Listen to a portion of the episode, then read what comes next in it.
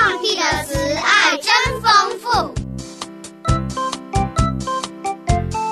让我们一起在圣经故事中享受上帝给我们的爱。小羊圣经故事，救恩之声广播中心制作。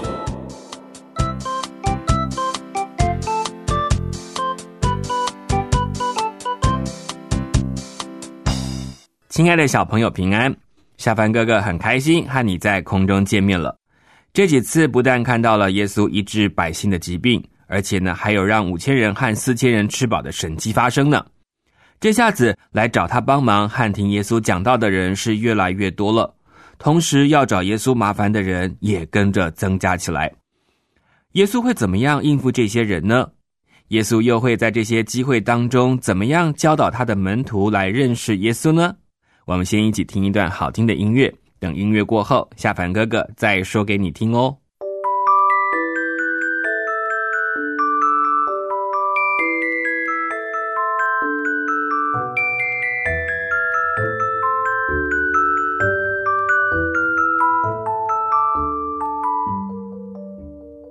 说到会来找耶稣麻烦的，不外乎那些宗教领袖中的法利赛人。还有好些个与政治挂钩的撒都该人，因为耶稣把那些素来听他们的话的以色列人都给带跑了，而且好多教导甚至是让他们觉得难堪的，影响了他们原来的地位。对他们来说，他们认为只要破坏了耶稣的权威，他们就可以继续的享受百姓对他们的尊重和服从了。这一天，又有几个法利赛人和撒都该人跑来见耶稣，打算要陷害他，但是却装作好像很想知道天父的能力一样，就请求耶稣能够展现个神迹，好让他们相信他所做的都是天父爸爸赐给他的能力。耶稣听到他们的请求，只回答他们说：“你们想要看神迹，才要相信我侍奉天父爸爸的名来到地上吗？”你们在傍晚的时候会说：“因为天边有红霞，明天一定是晴天。”到早晨，你们又说：“因为天色带着暗红，所以今天将会有风雨来。”我看你们观察天色倒是很有办法，可是却不懂得看出这个时代变化的征兆吗。现在这个时代的人已经是这样的邪恶混乱了，你们还想用神经来证明上帝的能力吗？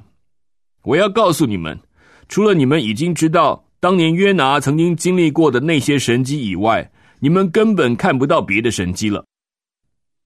耶稣斩钉截铁的告诉他们这些话，头也不回的带着门徒离开他们走了。耶稣之所以要告诉这些来挑衅他的人，说他们只有看到约拿的神迹，就再也看不到别的神迹了，是因为在这些人的眼中，耶稣所行的神迹还算少吗？他们个个都不放在眼里。就只有圣经记载的那个曾经被大鱼吞下肚，三天以后又吐上岸的那个先知约拿，他所经过的神迹以外，可能就算有再多的神迹，都没有办法放在他们的眼里了。可见这些人，他们不是想要来认识耶稣的，只是想找耶稣的茬，根本不在乎上帝的心意，所以也不配得给他们看到上帝的神迹了。耶稣对那些人说完了话，就带着门徒坐船到对岸去继续他传道的旅程。在路上，门徒发现自己走得匆忙，竟然忘记带了一些饼来当到路上的干粮。这时候，耶稣就突然说了：“各位，你们千万要小心，总要提防法利赛人和撒都该人的酵母来改变你们。”门徒听了一会儿，这下子也搞不清楚耶稣在说什么。就私下讨论着耶稣可能要表达的意思。有人就说：“老师说要防备那些人的酵母，会不会是因为我们都没有带好饼啊？怕我们跑去找那些人要饼来吃吧？”这些讨论还是让耶稣给听见了，就转过头来看着他们。当门徒们看到耶稣正在看他们，就赶紧停下口来。耶稣就问他们说。你们为什么讨论忘了多带一点饼的事情呢？唉，你们的信心真的太小了，怎么会到现在还不明白呢？难道你们忘记了，我曾经把五个饼分给五千人吃饱吗？还有当时剩下多少篮的碎屑呢？后来不还是还有把七个饼分给四千个人吃饱吗？最后你们还收拾了好多篮的零碎呢。你们的眼睛到底看到了什么？耳朵又听到哪里去了呢？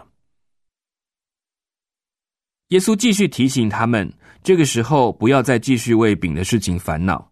应该是怎么样去明白？他不是要跟门徒们讨论有没有饼的问题，而是提醒他们要好好防备法利赛人和撒都该人的酵母，因为那些才会让门徒们变直和失去信心。耶稣这一段话，终于让门徒想起了那好多篮的食物的碎渣的事情，这下子才真的搞清楚，耶稣不要他们去提防法利赛人给他们的饼和当中的酵母。而是不要被法利赛人和撒都该人的教导所影响，变成一个没有真实信从上帝的宗教领袖而已。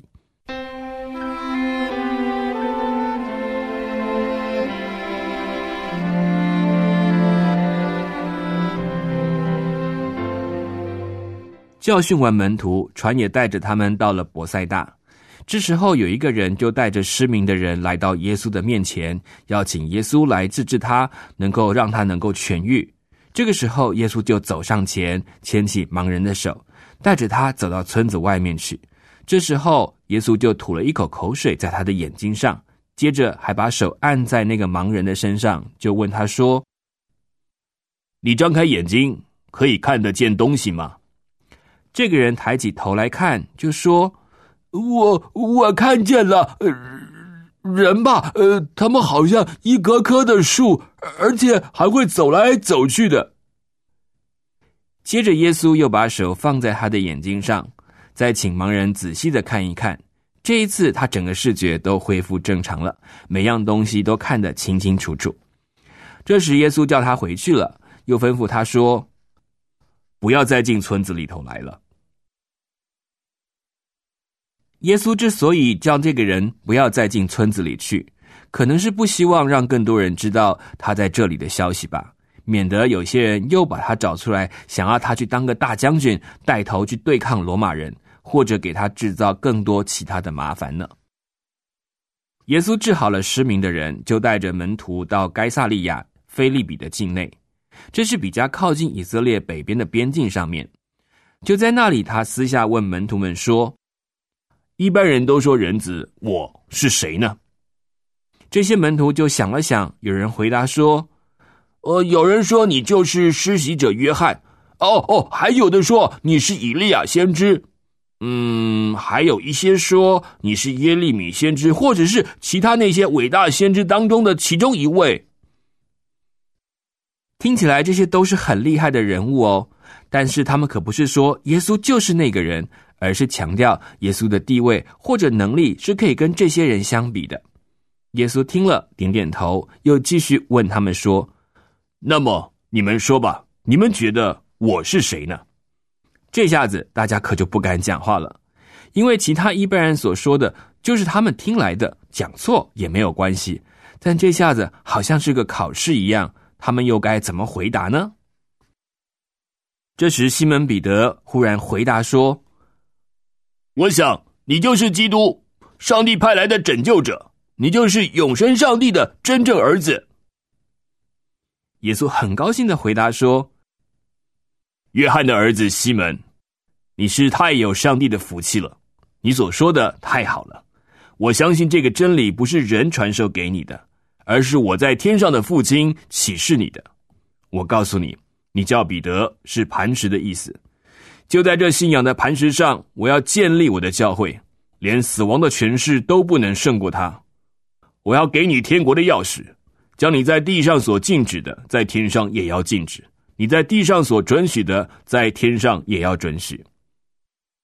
讲到这里，耶稣就提醒门徒：现在千万还不要告诉任何人，他就是基督，就是那位天父派来的拯救者的身份。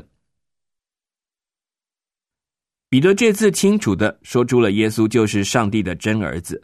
他的说法就是耶稣是和天父同等的也是天父派来的拯救人类的拯救者。可是因为时间还没有到所以不要门徒直接的向别人说。在这个时候为什么跟门徒谈起他的身份呢？今天故事先说到这里我们下次要再继续说给你听。再次欢迎大家可以到我们救恩之声的网站留下您的感想。我们跟你下次空中再会了拜拜。